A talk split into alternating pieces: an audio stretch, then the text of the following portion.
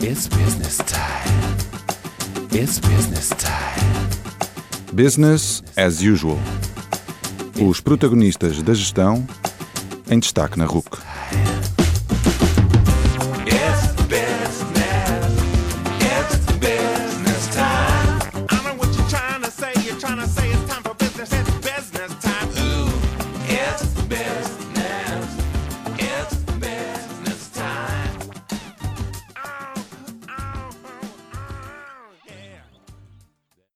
Boa noite e bem-vindos a mais um Business as Usual, o programa da RUC que dá destaque aos protagonistas da gestão. O meu nome é António Calheiros e neste 36º programa trago-vos um convidado muito especial. Os americanos costumam dizer que o teste para aferirmos se confiamos em alguém é perceber se seríamos capazes de comprar um carro usado a essa pessoa. Ora, o convidado de hoje vendeu-me precisamente um carro usado há cerca de 15 anos. Era um carro bonito, verde, de que guardo boas recordações. E esse vendedor ocasional de um carro usado é o Rui Correia, consultor com uma larga experiência, essencialmente na área de gestão de pessoas e construído em diversos países muito distintos. A nossa conversa de hoje versa precisamente sobre consultoria, expatriação e outros temas tangenciais.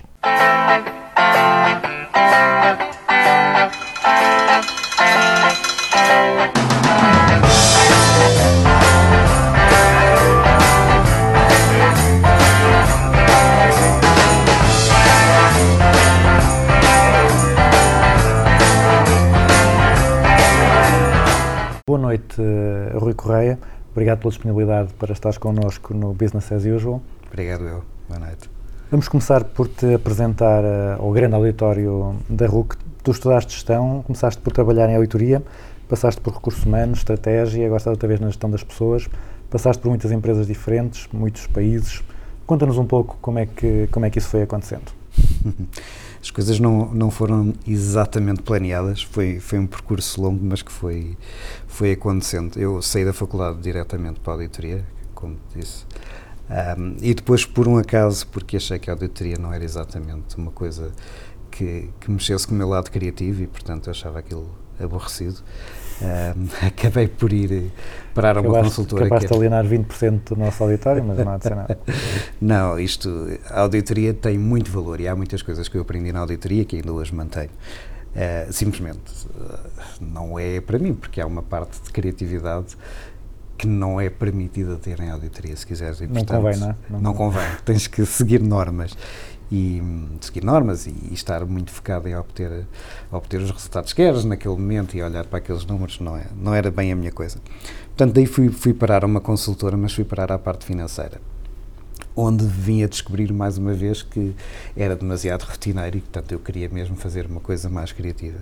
E como estava numa consultora, foi-me dada a possibilidade, os, os recursos humanos foram simpáticos o suficiente para perceber que havia potencial de eu fazer outra coisa na mesma empresa. E, e foi assim que fui para a consultoria. Ahm, no início, e por, enfim, pelos motivos mais óbvios, os meus projetos de consultoria eram ligados a processos financeiros, porque eram os que eu conhecia, era a minha área de conforto, mas rapidamente, ah, e sem nenhum motivo especial, creio eu, ah, foi-me apresentado um projeto, um desafio de fazer um projeto de recursos humanos em Angola e numa área que eu não conhecia de todo. Portanto, depois do, do pânico e daqueles 5 minutos iniciais de meu Deus, eu não faço ideia do que é que vou fazer, acabei por delinear um plano e comecei a estudar recursos humanos e falei com os meus colegas que, dessa área e, e depois de, de várias semanas intensas de estudo, lá fui eu de avião para Angola fazer o projeto e correu de tal modo bem que nunca mais saí verdadeiramente da área. Uh, acabei por fazer mais consultoria de estratégia uns anos mais à frente, mas talvez mais casuisticamente, porque não havia projetos de recursos humanos na área e, portanto, fui agarrando outros projetos. Um, e estou de regresso aos recursos humanos agora, depois de ter passado uns anos, como disseste, pelo, pelo estrangeiro, Angola, Moçambique e mais recentemente no Reino Unido, uh, onde estive a fazer gestão da mudança, muito ligada aos recursos humanos, como é óbvio, e, e daí a experiência, o, o retorno aos recursos humanos, tornou-se assim uma, uma coisa óbvia para mim. Achei que quero voltar a isto porque é de facto isto que eu gosto. Hum, imagino que na, na, maior parte das tuas transições tenhas respondido a desafios que te foram colocados. Já falaste, de, nomeadamente, num, num deles. Um, se quando colocam esses desafios, qual é que é, como é que, qual é que é o teu processo? Como é que tu avalias se, se o desafio é para ti, se não é para ti, se vale a pena, se não vale a pena? Como é que é esse processo e quais é que são os critérios tu utilizas para, para avaliar o, que- o, o apelo que Sim. em ti cada um desses desafios? Ahm, não há uma regra a seguir nisto. Há, há dois ou três princípios que, hum, primeiro, tenho. Vamos, se calhar vamos separar aqui os desafios. Se eu estou a trabalhar numa empresa e o desafio que falamos é um projeto numa área que eu não conheço, o processo é simples. Primeiro fico cheio de pânico, penso em tirar-me da janela e depois a seguir acalmo, vou buscar dados, estudo e, e essa é uma das coisas que me faz gostar desta profissão de consultor e, e descubro o que é que tem que ser feito, se existem já frameworks feitas sobre como abordar o problema, estudo-as, se não existem, invento ou desenvolvo umas ah, e no fim resolvo o problema. E aí não há muito a, a questão da escolha. Ser feito, tem que ser feito, faz-se. Quando se trata de desafios profissionais, como é que eu decido mudar de uma empresa para outra, de um país para outro, ahm, são essencialmente critérios de, de ordem profissional, mas noutra perspectiva. É o que é que eu quero para mim, isto faz sentido para a minha evolução de carreira. E à medida que tu vais avançando, enquanto no início aceitas um emprego porque queres aprender e vais aceitando tudo porque ainda não tens bem uma ideia clara do que é que queres, com o passar do tempo tu vais descobrindo o que é que tu gostas de fazer, o que é que te dá pica, se quiseres. E, e para mim as coisas mais gratificantes têm sido sempre ahm, obtidas ao trabalhar com pessoas. Tu conseguires levar pessoas que fazem coisas de uma determinada maneira ou têm uma determinada cultura e determinares um plano de atividades, um conjunto de coisas, um roadmap, se quiseres, que, que vai fazer com que elas mudem e no fim do projeto conseguires ver que as coisas mudaram, para mim é das coisas mais gratificantes. E, portanto, sempre que possível, e sempre que me é dada essa possibilidade, eu escolho projetos que são aliciantes no sentido de me dar a possibilidade de fazer isto.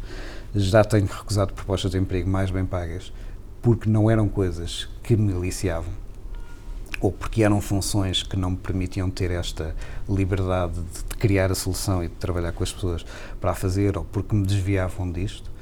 Ahm, e, portanto, se quiseres uma resposta é o que é que eu quero fazer, o que é que eu gosto de fazer e, e essencialmente o que é que me desafia.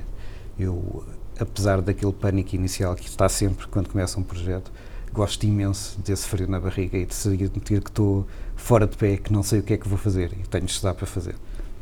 Acho que é isso. Então, agora, virando a pergunta ao contrário, e hum, estava a dizer que, que gostas de trabalhar com as pessoas, e como é que tu fazes para, eh, não, vou- não sei se aliciar é o termo certo, mas também para desafiar as pessoas que tu sentes que precisas de, de levar contigo nos projetos? Ahm, E primeiro, se calhar, eh, quais é que são as características que tu procuras nessas pessoas com quem gostas de trabalhar? Eu gosto de pessoas que sintam esta, esta vontade de, de estar fora de pé e que não se, não se deixem eh, não se deixem paralisar de medo de estar a fazer uma coisa que não sabem. Tu tens aquelas pessoas que vão para um, contigo para um projeto e dizem "Ah, isto não é a minha área, eu não quero fazer. E isso é imediatamente o tipo de coisas que não resulta comigo, porque para mim é ok, eu não sei fazer isto, fantástico, mas vamos então resolver, descobrir como é que faz, não vamos ficar aqui bloqueados pelo medo. Nunca, nunca podemos deixar que o medo seja determinante para aqui a nossa atividade profissional. E, e portanto, são tipo pessoas que, que não têm medo de criar, de, de arriscar, de tentar descobrir coisas novas. E, sobretudo, gosto muito de trabalhar com pessoas que são people person, ou pessoas que gostam de, de falar com pessoas, de comunicar, de ouvir o que é que os clientes têm para nos dizer, de de os ajudar, porque muito frequentemente é, é disso que se trata, é de, de escutar e de tentar ajudar formas de, de dar resposta aos problemas deles, eh, tendo em conta os seus medos e as suas, as suas preocupações.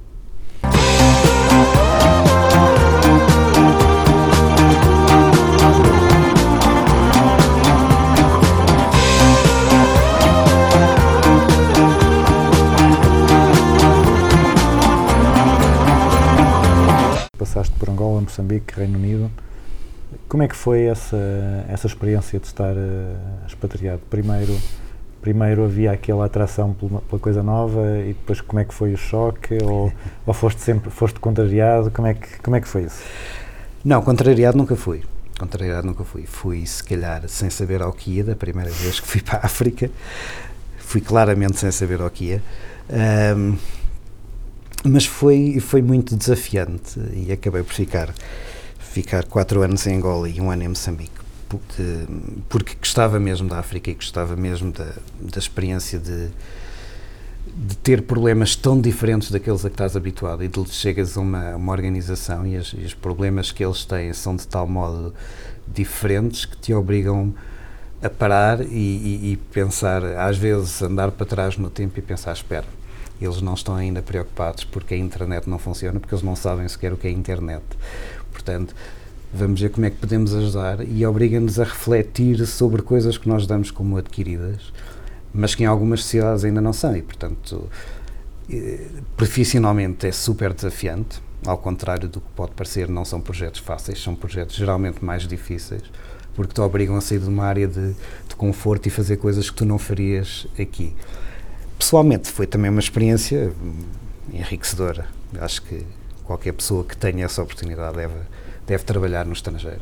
É enriquecedor, seja qual for o país. E África e Angola, apesar da África e Angola, Angola e Moçambique, apesar de tudo, têm culturas semelhantes à nossa ali, a nossa herança, claramente. Ah, e, portanto, não serão das mais desafiantes, mas se puderem, trabalhem fora. Acho que é fantástico. Disseste que foste sem saber ao que ias o que é que te surpreendeu mais Quais- quais é que foram os maiores choques O maior choque foi foram as pessoas, eh, a forma de trabalhar, a forma de estar, eh, a colaboração nas empresas e a forma de trabalhar nas empresas é muito diferente do que estamos. Ou seja, a cultura num escritório em Luanda não é de toda a cultura num escritório em, em Lisboa. As coisas são diferentes, as pessoas têm uma visão diferente da vida. Não nos devemos esquecer que eles viveram em guerra desde 1961 e, portanto, eh, as expectativas deles são de conseguir chegar ao fim do dia com vida e felizes e portanto há- isso condiciona de toda de, de uma forma imensa toda a experiência que é a vida. Enquanto nós aqui pensamos no futuro e planeamos no futuro e eles não estão nada preocupados com isso querem chegar ao fim do dia. E a forma como eles trabalham reflete um pouco isso também e portanto tens que lutar imenso com falta de organização com falta de planeamento eh, com coisas que são feitas para resolver o problema na hora, mas que no futuro não, não trazem a, a resolução e, portanto, elevar as pessoas que estão habituadas a pensar no muito curto prazo, a pensar no médio prazo, já nem digo no longo prazo, mas a pensar no médio prazo, pode ser desafiante às vezes, mas, mas é no desafio que reside a piada de tudo isto, na verdade. E, portanto, não, não trocava essa experiência por nada. E os portugueses que, que iam para lá na altura hum, eles eh, conseguiam se adaptar ou, ou era Nem todos, nem todos. Eu acho que quem está disposto a ir para lá, quem aceita, tem de um modo geral a expectativa de, de que as coisas vão ser diferentes e, portanto, ainda que como eu possa não saber ao que vai, mas está seguramente à espera de alguma, de alguma diferença. Ah, eu acho que se não se adaptam é provavelmente por, por coisas não, por motivos não profissionais, é pela, pela qualidade de vida que tu podes ou não ter ah, em África, é por diferenças relacionadas com, com estar num país que está em vias de desenvolvimento, que não é desenvolvido, e de não saber se tens água, se tens luz, se, se precisares de ir ao médico, onde é que faz, é porque podes ser assaltado. Tudo isso acaba por ter um peso muito importante e se estiveres lá mais do que duas ou três semanas, eh, acaba por condicionar um bocado a tua vontade de continuar. Se ultrapassares isso, eu acho que é super gratificante. e Inglaterra Inglaterra é outro mundo. Eu fui para a Inglaterra quando me cansei da África. Eu fui diretamente de Luanda para, para Londres, com uma paragem de um fim de semana em Lisboa para meter toda a minha vida em quatro malas e ir para Londres. Ahm, Inglaterra é todo um mundo diferente. As coisas. eh, falamos lá, pa- passamos de uma economia que a portuguesa que é a 50 a nível mundial para a quinta maior economia do mundo e portanto as coisas são forçosamente diferentes. Ahm, a cultura de trabalho é extremamente diferente, é muito mais profissional, muito mais focada. Ahm, temos coisas que para nós parecem contrassenso, como porque é que eles trabalham das 9 às 5 e são tão desenvolvidos e nós trabalhamos das 8 às 8 e estamos atrás E, e a resposta está na organização, no foco, a saber exatamente o que tu esperas de uma reunião, não marcar uma reunião simplesmente porque vamos falar de temas. As reuniões são feitas com uma agenda, com um calendário e é cumprido escrupulosamente. Não sei se. Não diria que são os únicos a ter esse, esse tema, porque eu tive clientes na Alemanha que tinham exatamente o mesmo processo de gerir agendas durante a reunião. Portanto, acho que é mais uma cultura latina de, de deixar as coisas assim um bocadinho no ar e vamos falar e vamos falando e marcamos uma reunião para falar da próxima reunião e coisas desse género. E isso é uma coisa, e foi para mim a principal diferença, foi como se pode ser organizado e focado profissionalmente sem, sem perder tempo com isso, não é? Eh, falávamos há pouco, antes da, antes da entrevista, a, a- a coisa que nós nos gabamos de ter e achamos que é o máximo, que é a capacidade de desenrascanço, é de facto fantástica se estiveres numa crise, num momento de crise em que não tens tempo e precisas de sair de uma situação complicada. Na prática, no dia a dia, só, só cria empecilhos, porque eh, desenrascança é o oposto de planeamento. E, e se tu não planeias, tu vais ter sempre problemas, vais estar sempre a misturar eh, e a confundir o importante com o urgente e nunca vais conseguir resolver o importante, porque o importante é sempre menos urgente. E, portanto, acabas por eh, criar muita entropia no teu processo de trabalho. Depois há toda a dinâmica de Londres, não é? Tens, eh, estão sempre coisas a acontecer e há toda, toda a perspectiva. Outro dos aspectos que eu achei interessantes foi a perspectiva do patrão face ao empregado, em que eles acham que tu tens o direito e quase a obrigação de ter tempo de família, de ter eh, um salário que te dê para te divertir. E às vezes aqui tu quase que parece que tens que pagar para trabalhar. Há, há aqui uma, uma diferença de perspectiva que também me agradou bastante em, em Londres. E o, o regresso a Portugal está, está a ser muito duro? O regresso a Portugal está a ser duro. Tem, tem aqui aspectos duros. Eu, eu regressei a, a Portugal, como te disse, porque tinha, tinha algumas saudades da minha filha, que estava longe. Apesar de já não pensar voltar, mas decidi, optei por regressar, tive uma possibilidade. E, e a minha primeira experiência em Portugal, que durou apenas quatro meses, foi muito dolorosa e odiei cada momento por toda a diferença cultural, porque trabalhava das 8 às 8 e nunca era suficiente, porque as prioridades mudavam ao longo do dia várias vezes, porque, no fundo, numa palavra, organização, ou falta dela. Ahm, e quando já estava a pensar largar tudo e voltar para Londres, ah, tive esta oportunidade e, e neste momento está a correr. Está a correr bastante bem. Mas ainda assim acho que, que sinto algumas saudades da organização e da dinâmica de Londres, confesso. Mas pronto, em Londres não havia este sol. Em Londres não havia este sol. Não, e na verdade é, o divertido de Londres é que as pessoas olhavam para mim e diziam-me, Rui, porquê é que tu deixaste Lisboa para vir para Londres? Nós queremos ir para Portugal o tempo todo e tu queres vir para cá. E de facto eu percebo isso. Não é comparável o sol e a, e a alegria. E, e também é um facto que as pessoas são mais, mais quentes e mais abertas em Portugal. Já agora, não tem muito a ver com isto, mas sentiste diferença com esta questão do Brexit? Mudou? Completamente. Foi, foi muito diferente e muito impactante a nível de negócio. Ah, eu lembro-me, estava, estava em Bruxelas num cliente no dia que saíram os resultados do referendo e os meus colegas ingleses andavam de mãos na cabeça, aflitos, o que é que vai acontecer, o que é que vai acontecer. Inglaterra vive muito como centro, ou Londres, se quiseres, que é onde está o negócio em Inglaterra, vive muito como centro de distribuição de trabalho e, e imensas empresas mundiais têm sedes europeias em Londres. O que significa que, e eu estava numa dessas empresas, daí estar em Bruxelas na altura, o que acontece é que gerem todo o negócio que é feito nos países da Europa. No momento em que surge o Brexit, eles realizaram que de repente vão começar a ter obstáculos em fazer negócio baseados em Londres, na Bélgica, na Alemanha, na, em França, onde for. E, e, começou tudo a ficar em pânico. Portanto, no, no, mundo empresarial isto teve um impacto tremendo. Começaram a pensar mudar as sedes de país, as empresas americanas começaram a pensar se calhar vamos ter que tirar a sede do Reino Unido e pôr em França ou na Alemanha e, portanto, vamos começar a, a separar ou a, a, tirar o investimento para outro país. E tudo isto teve um impacto no negócio. Por um lado, as decisões começaram a ser proteladas, vamos, vamos ter cuidado, vamos esperar a ver o que acontece. E, como sabes, ao fim deste tempo todo ainda não sabe o que acontece. Ahm, e, e isso teve um impacto tremendo, muito superior ao que, ao que transparece.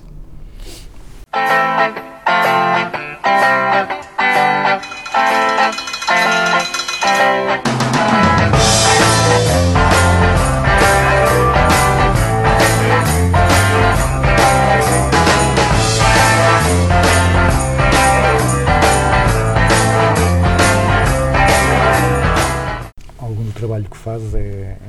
de gestão da mudança e já que estamos a falar aqui do Brexit, que é uma, uma grande mudança, vamos fazer a transição para, para, esse, para esse tema.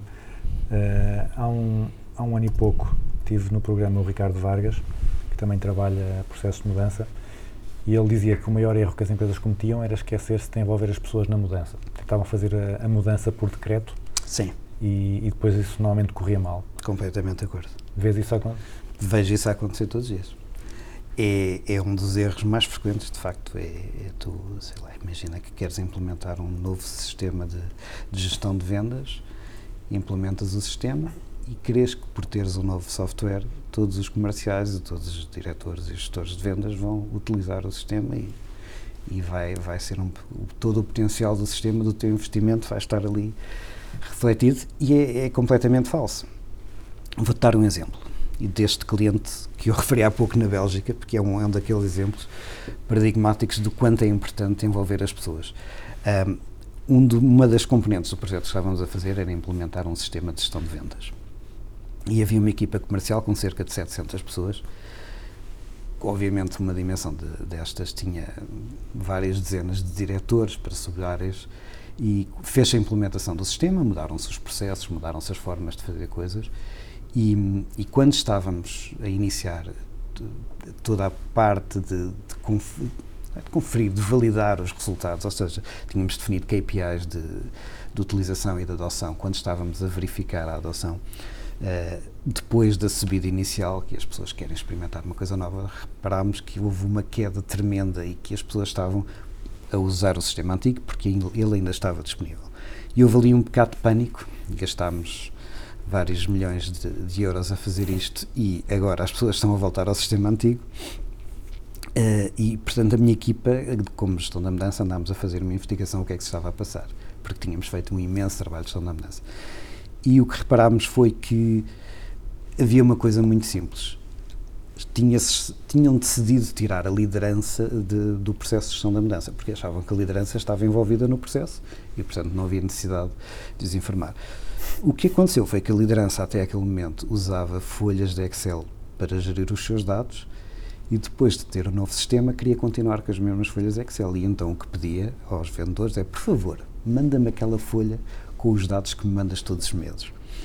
E eles perceberam que para fazer aquela folha não podiam usar o novo sistema, porque os dados tinham de forma diferente. Então, para não terem que ter o trabalho de manualmente preencher uma folha Excel, voltaram ao sistema antigo que dava a folha Excel fazendo um export.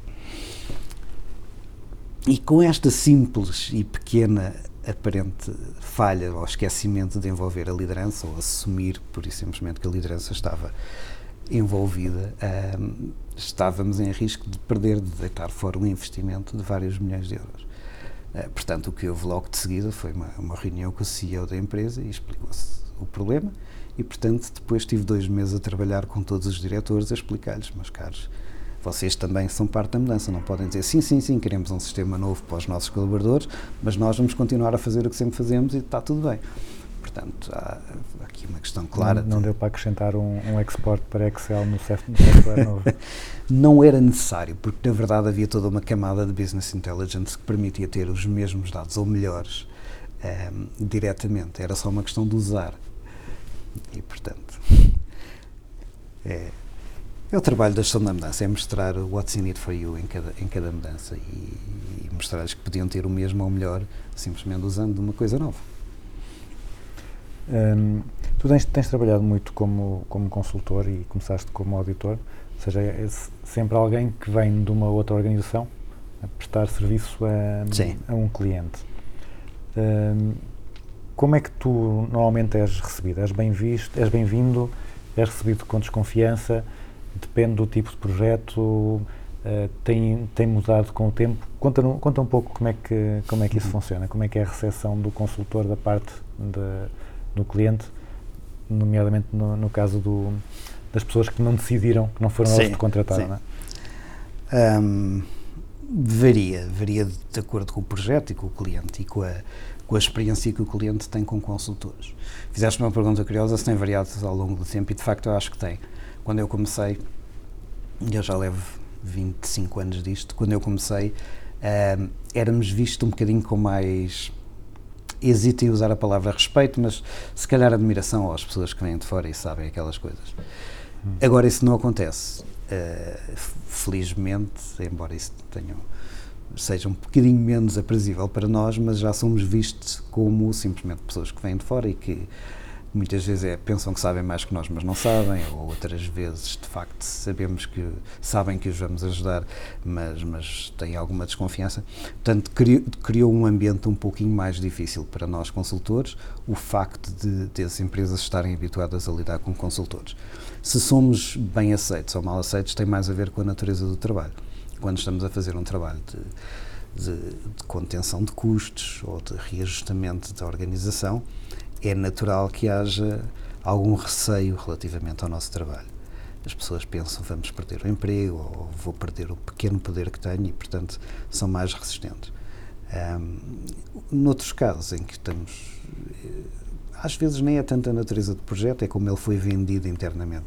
Se as pessoas percepcionarem o nosso trabalho como indo de facto ajudá-los a fazer coisas menos repetitivas, menos cansativas, ou a mudar um pouco o que fazem, ou a ganhar mais dinheiro, então somos muito bem aceitos. Mas eh, é a natureza humana, no fundo. Todos pensam o que é que eu vou tirar ou o que é que este projeto representa para mim próprio. E, portanto, dependendo da resposta a essa pergunta, assim a forma como reagem aos, aos consultores.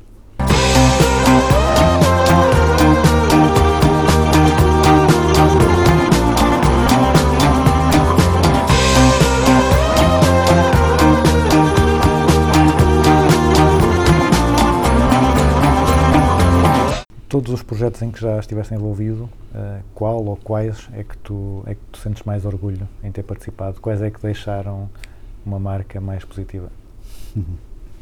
Isso é uma coisa difícil.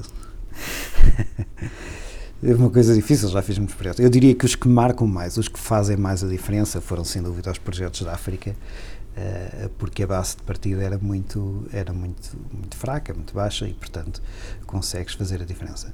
Eh, o projeto que mais me marcou foi um projeto completamente atípico eh, e, e que de facto só, só, só é possível fazer em África. Eu fiz um projeto em Angola de hum, desenhar um plano estratégico de desenvolvimento para uma cidade no norte de Angola, uma cidade interior, e que era a cidade à altura mais pobre de Angola.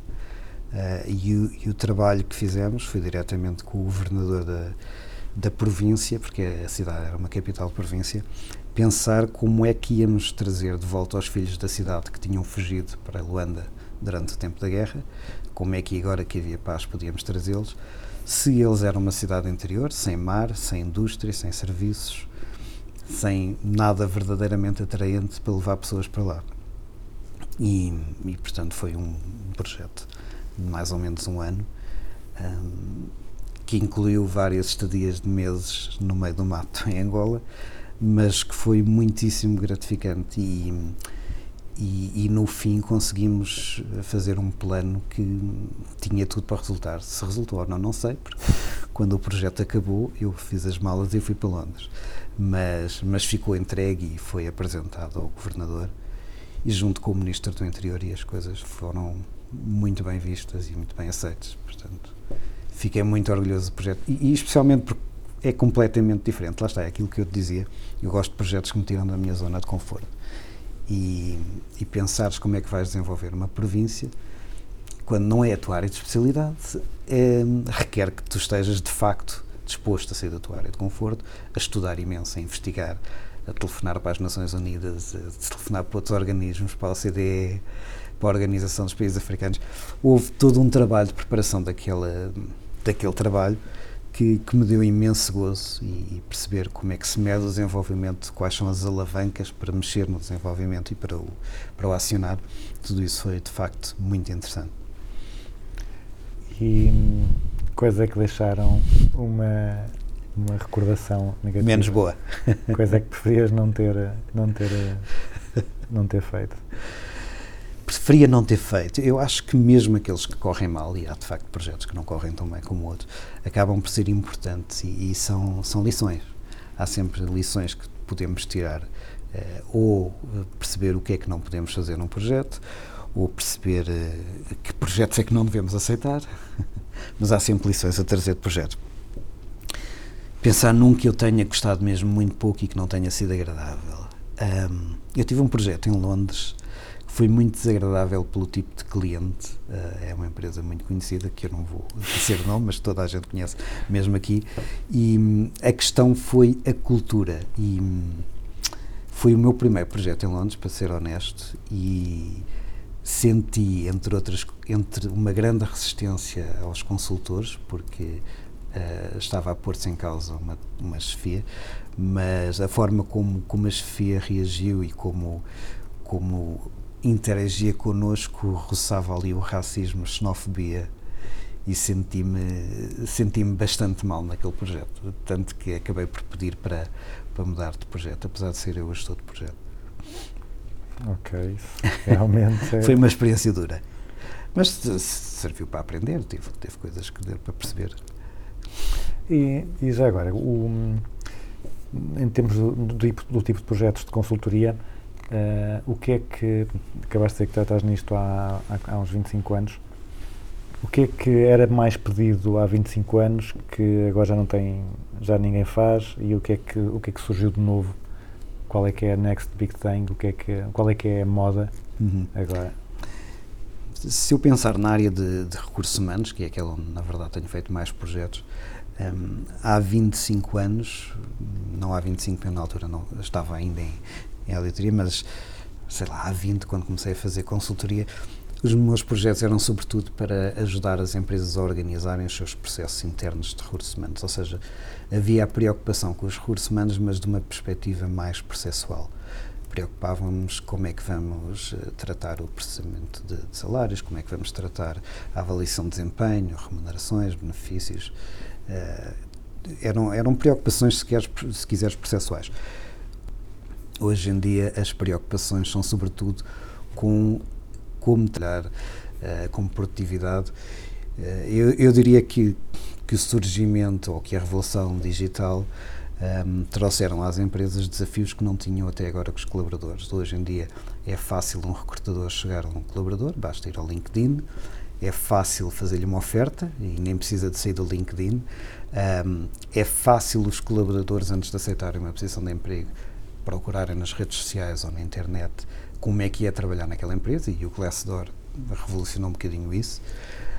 Um, e de repente as empresas veem-se na posição de têm que ser atrativas. As pessoas já não aceitam ir para uma empresa só porque a empresa está disposta a, a aceitá-las. De um modo geral, as pessoas pensam: "Uh, será que eu quero trabalhar nesta empresa? E o que ali no Glassdoor dizia muito mal do ambiente, se calhar não vou.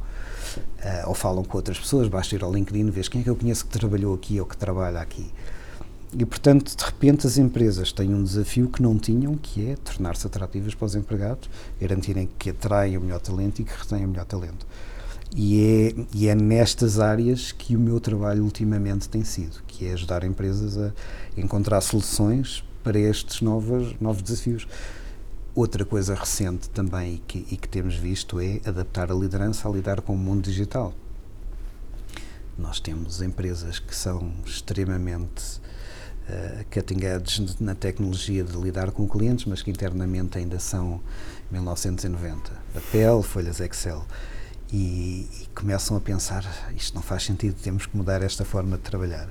E, e pedem-nos ajuda para, para pensar como é que podem eles próprios internamente dinamizar e agilizar-se.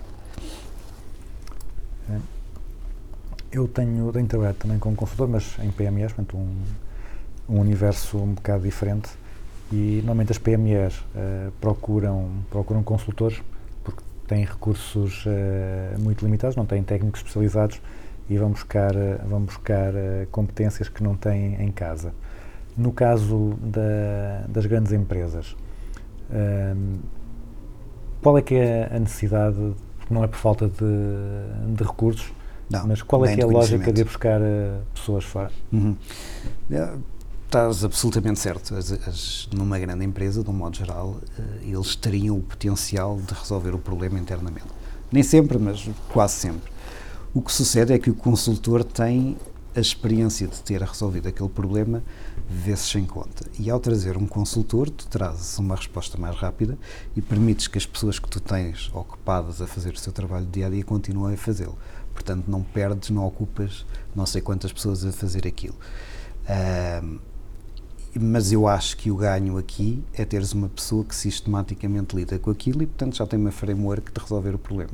Toda a fase de planeamento ou de, de análise do problema e como é que vamos resolver, nós temos-la agilizada, porque já o fizemos imensas vezes e porque temos, como parte do nosso trabalho, eh, que pensar em frameworks para, para abordar problemas. E, portanto, trazemos esse valor acrescentado aos clientes, que é o problema vai ser mais fácil de resolver, mais rápido de resolver e a solução está, está testada, já foi feita em vários clientes, sabemos que resulta, portanto não há a experimentação é muito reduzida neste, neste campo. Trazemos a solução, a solução que sabemos vai de facto resultar para aquele problema. Mas não de todo. Antigamente eu cheguei a ouvir algumas vezes estes pensam que vêm para aqui e que sabem tudo. Não é esse o caso. Não sabemos mais, é uma questão mais de experiência e de metodologia.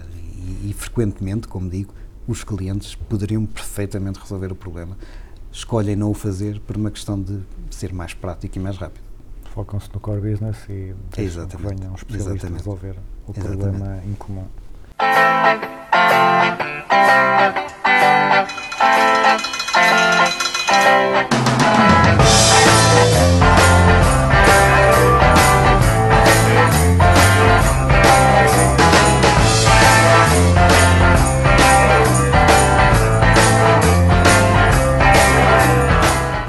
agora passando para, para, um- para temas mais, mais pessoais. Hum, como é que é um dia normal na tua vida? Se bem que já, já mudou desde das 9 às 5 para das O 8 que é um dia 8. normal? Exato, o que é um dia normal? Um dia normal um consultor são, tem, tem diversas componentes. De- na, na fase de carreira em que eu estou, foca-se mais na angariação de novos clientes, ou seja, vou falando com, com diretores de recursos humanos, de, de empresas que ou que já são nossas clientes ou que eu vou contactando e, e discutindo um pouco o que são as novas frameworks que temos para resolver os problemas de hoje em dia e apresentar-lhes soluções que pode, para problemas que ou que já sei de partida que são deles ou que, que vou supor porque são comuns ao sector. E portanto há uma parte do meu dia que é de facto passada ah, ou a contactar clientes ou a produzir documentos para explicar o meu ponto de vista sobre determinados problemas a clientes com quem já falei. A outra componente do meu dia é ahm, guiar os meus colegas que estão em projetos eh, e que fazem o dia a dia de, de, de projeto, desenvolvimento do projeto, e o meu papel aqui é quase de um consultor dos consultores, é garantir que, que estamos aí no caminho certo, que, que o que dissemos ao cliente que íamos fazer está a ser feito, que, que eles têm o conhecimento necessário para resolver os desafios que vão encontrando no projeto. Portanto, é um pouco apoiar eh, e, e desbloquear potenciais conflitos ou, ou problemas no projeto.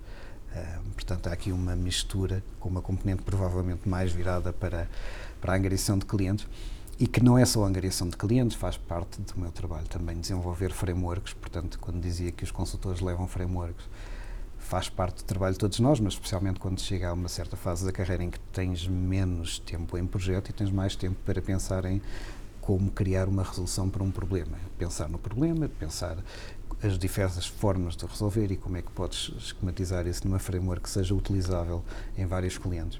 Portanto, essa também é uma parte do meu trabalho e é provavelmente das partes mais interessantes, na verdade. Uma espécie de concepção do produto, não é? Exatamente.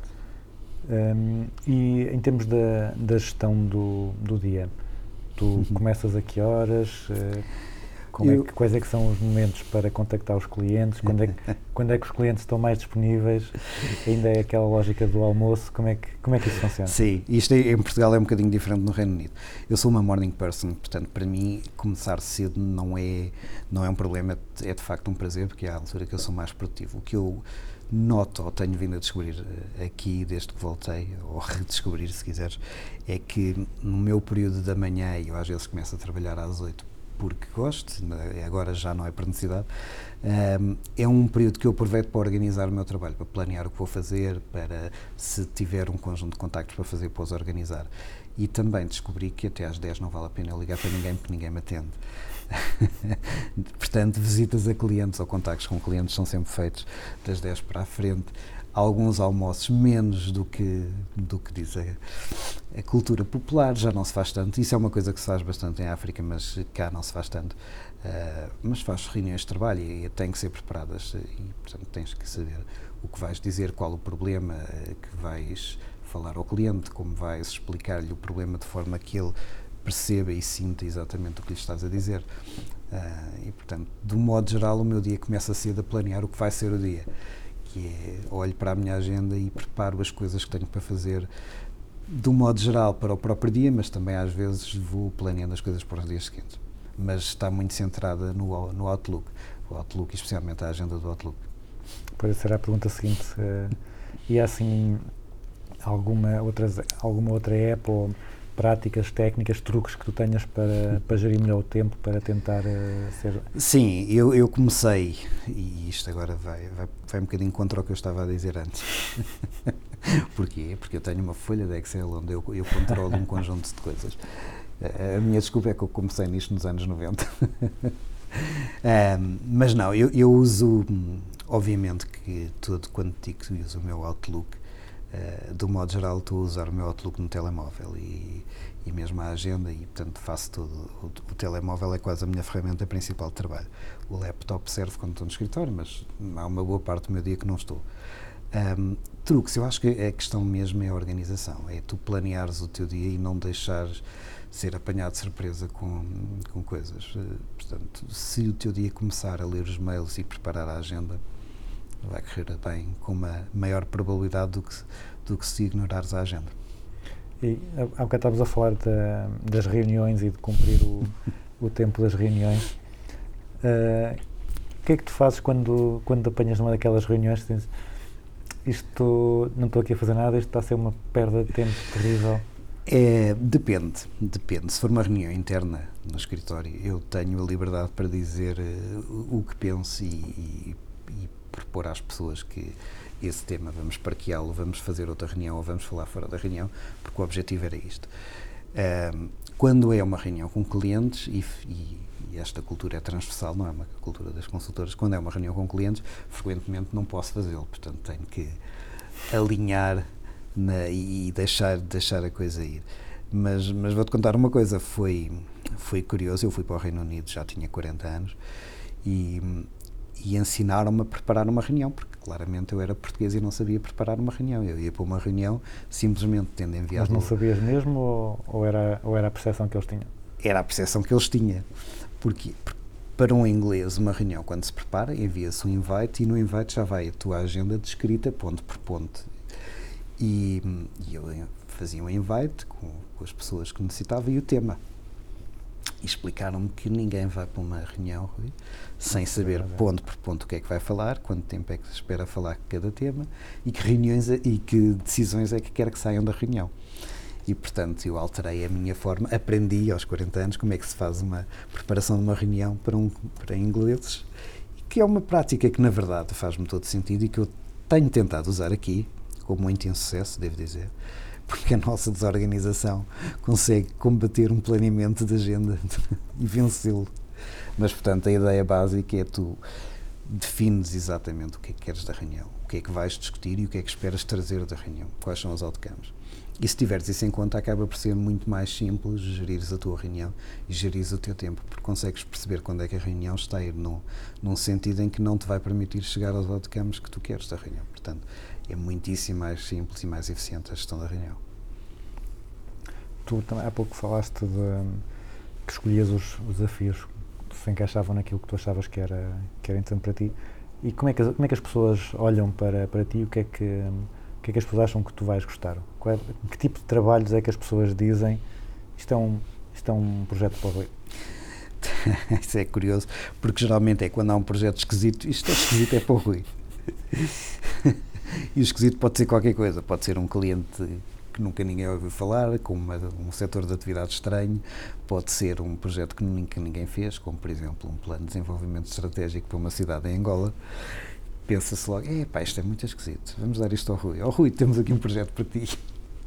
Portanto, é basicamente projetos fora do vulgar, já sabem que eu não digo que não. Quais é que são as tarefas que gostas mais de fazer e aquelas que não gostas de fazer? Hum, Eu gosto muito, muito de, de reunir com clientes, ou na preparação de um projeto, ah, ou depois na fase de estar a fazer eh, a preparação da solução. Portanto, em que já estamos no projeto, mas estamos a pensar como é que vamos resolver o problema e pôr isso em prática. Portanto, essas são as, as fases que eu mais gosto do meu trabalho, é estar com clientes e pensar, ah, desafiá-lo a ele e sentir-me desafiado a mim em pensar numa solução que vai resultar e, e contrabalançarmos os argumentos de maneira a perceber se vai ou não funcionar. O que eu gosto menos de fazer de longe são as atividades de gestão de projeto, como controlar as horas, controlar as despesas, registar, enfim. Não sei se fizeste, mas os cursos de formação de gestão de projeto são das coisas mais aborrecidas que eu já fiz. Again, não quero pôr metade do nosso auditório a pensar mal, mas pronto, isto, isto de facto eh, tem a ver com a personalidade. Eu sou uma pessoa criativa, pelos mesmos motivos que não gostava de- da auditoria. Penso sempre que os trabalhos de gestão de projeto são redutores. Eu sei bem, sei bem que não é verdade, mas Eh, e uma coisa que tu falaste já várias vezes foi que quando surgem projetos novos que tu nunca, coisas que nunca fizeste, que tu vais, vais aprender sobre, sobre os temas. Como é que fazes para desenvolver novas competências, para aprender essas coisas? Qual é que é, quais é que são as técnicas, Sim. quais é que são, quais é que são as estratégias, quais é que são os meios que utilizas? Neste momento temos a vida bastante facilitada. Eu começo pela, pela inter- internet. Ahm, é claro que tens que saber um bocadinho como é que pesquisas e o que é que pesquisas e quais são as fontes fidedignas e já vou tendo algumas. Mas, mas isto segue mais ou menos um plano. Quando tenho um tema, a primeira coisa que faço, e tenho tido a sorte de trabalhar em empresas que têm eh, portais de knowledge management bastante ativos e completos, o que faço inicialmente é procurar no nosso portal de knowledge management, que é no fundo um repositório de, de conhecimento sobre todos os temas em que já trabalhamos, procurar o que já foi feito sobre aquele tema. E, e depois leio o que já foi feito e percebo quais são os tópicos de- daqueles trabalhos e daqueles temas. E depois vou então procurar informação sobre aqueles tópicos. E, e, portanto faço aqui um trabalho, se quiseres, um, um bottom-up. Começo por ver um resultado de um trabalho e depois vejo as componentes desse resultado e vou, vou estudando essas componentes até ter a vista completa de como é que se pode fazer, de porque é que se fez daquela forma, porque é que chegámos àquele resultado, o que é que aquele resultado quer dizer. Portanto, há um trabalho de investigação que é. E, e, e isto demora dias, mas é um trabalho que tem que ser feito e que é muito interessante. E, mas a minha fonte inicial são sempre os repositórios de informação da empresa, porque também representam a forma como a empresa quer resolver aquilo, eh, ou seja, a framework que tem utilizado para resolver isto. E depois vou então, passo daí para a teoria geral para perceber porque é que se usa aquela framework e não outra, como é que se enquadra dentro de toda a linha de pensamento atual daquela, daquela realidade. E como é que vais mantendo o contacto com, com os novos desenvolvimentos? Isto, muito do nosso trabalho é ler, é, estares atento às revistas, às newsletters de, de, de concorrentes, às vezes, mas também de, de várias áreas. e sempre que há um, um congresso, um seminário, eu vou, eu ouço o que se faz. eh, Se houver alguma coisa que me interesse bastante, falo com a pessoa no fim, ou peço um cartão e depois vou pesquisar no site, subscrevo newsletters. Portanto, eu recebo dezenas de newsletters por dia. Depois tens que ter a capacidade de perceber o que é que te interessa ou não. Ah, mas muita da informação, ou pelo menos as tendências, tu vais recolhendo do que se faz no mercado. E, portanto, é importante estar sempre atento, ler, ler estas coisas, ir aos seminários e ir ouvindo as tendências.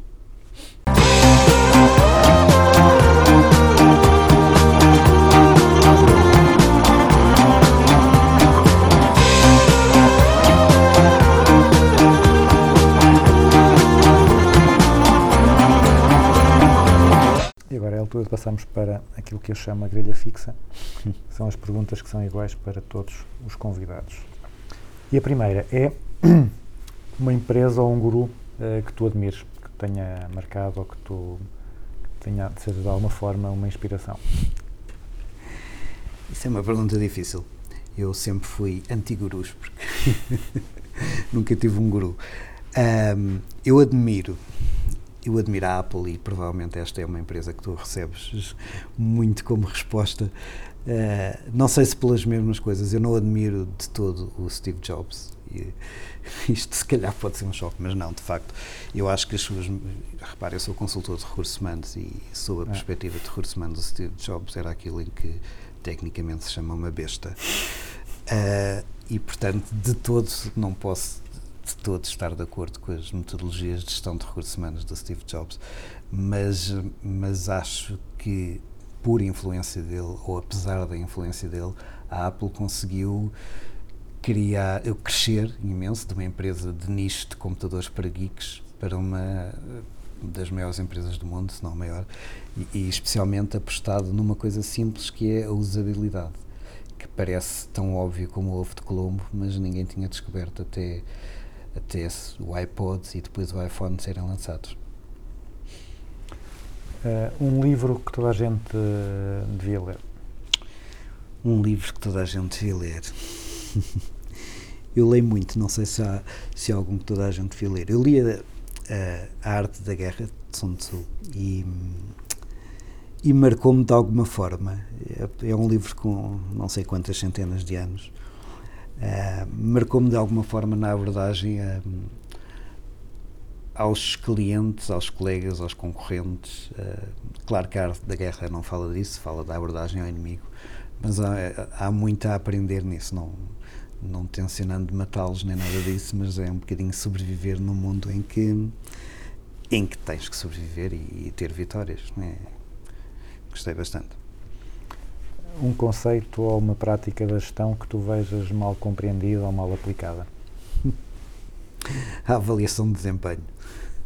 Em que sentido? Eu acho que a avaliação de desempenho é um daqueles momentos em que nunca vai haver.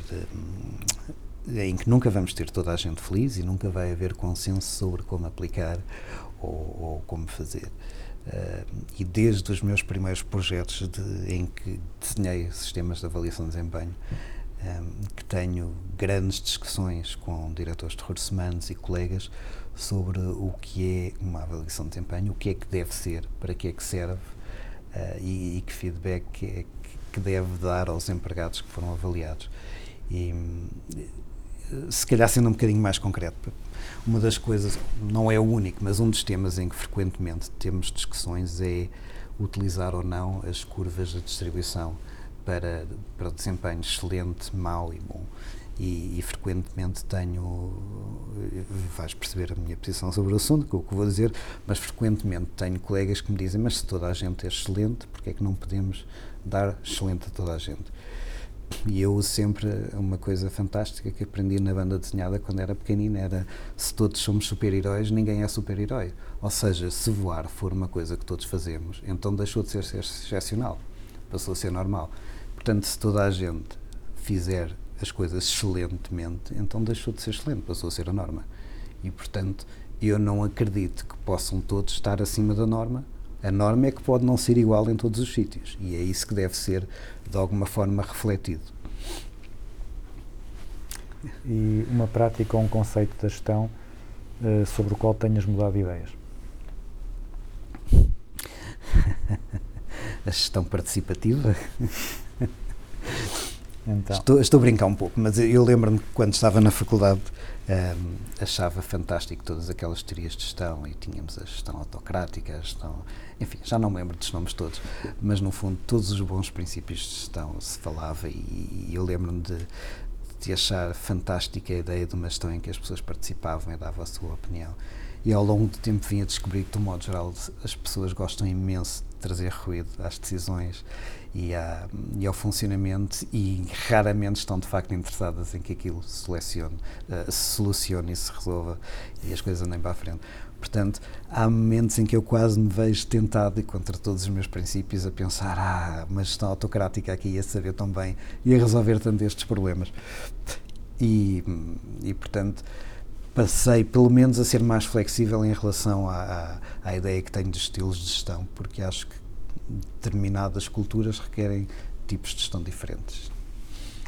Se nós fôssemos colocar um, um placar à saída de todas as faculdades de gestão do país, ou do mundo, com uma frase, um conselho para os estudantes verem todos os dias e, e de alguma forma os influenciar, qual é que seria o conselho que tu querias dar a todos os estudantes? O meu conselho é quando saem da faculdade, vocês não sabem nada, estejam dispostos a aprender todos os dias, porque eu já saí da faculdade há 25 anos e todos os dias aprendo e todos os dias sinto necessidade de estudar. E as pessoas que tive mais dificuldade em trabalhar foram quase sempre recém-licenciados ou recém-mestrados que achavam que sabiam tudo e que, portanto, não tinham que ouvir o que eu tinha para lhes dizer, nem o que o cliente tinha para lhes dizer, porque eles tinham a certeza na mão. E finalmente, eh, uma música para acabarmos o programa. Stairway to Heaven, Led Zeppelin. Boa música, boa música. Então, olha, Rui, muito obrigado pelo teu tempo, pela tua disponibilidade e continuação de projetos interessantes, aqueles projetos que, esquisitos, Esquisitos. que continuem a aparecer e continuem a fazer Espero coisas giras. Muito obrigado, foi um prazer.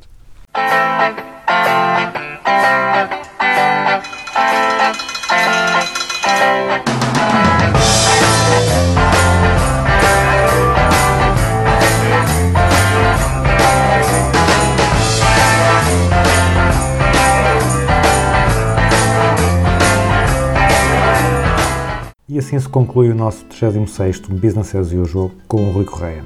Nós voltamos daqui a 15 dias. Até lá fiquem com Stairway to Heaven dos Led Zeppelin.